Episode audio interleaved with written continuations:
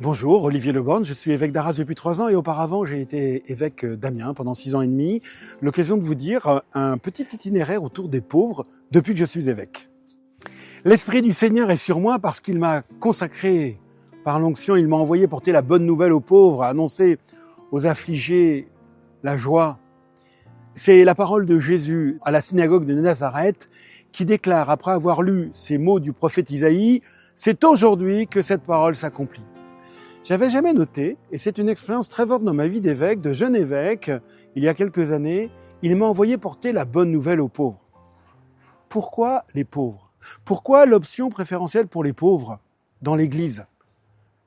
Je suis originaire d'un milieu qui n'est pas pauvre, je n'ai pas connu la pauvreté. Est-ce que c'est les pauvres contre les riches? Est-ce que c'est l'analyse marxiste de la lutte des classes? Soyons plus intelligents que cela. Pourquoi les pauvres? J'ai vécu deux expériences fabuleuses.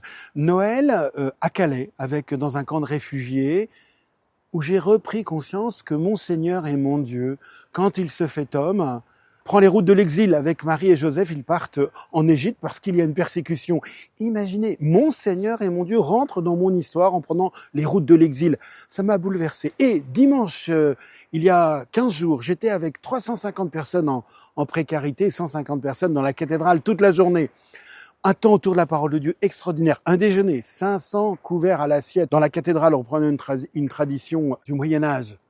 Et l'après-midi, une célébration d'une ferveur extraordinaire les pauvres me rendent l'évangile, non pas pour me culpabiliser d'être ce que je suis, mais si nous ne mettons pas les pauvres au centre, si nous ne construisons pas l'Église à partir des pauvres, alors euh, nous les oublierons d'une part, et alors nous serons toujours en danger dans des rapports de force, parce que les règles peuvent changer, parce que notre monde, malheureusement, repose sur des équilibres qui sont des rapports de force.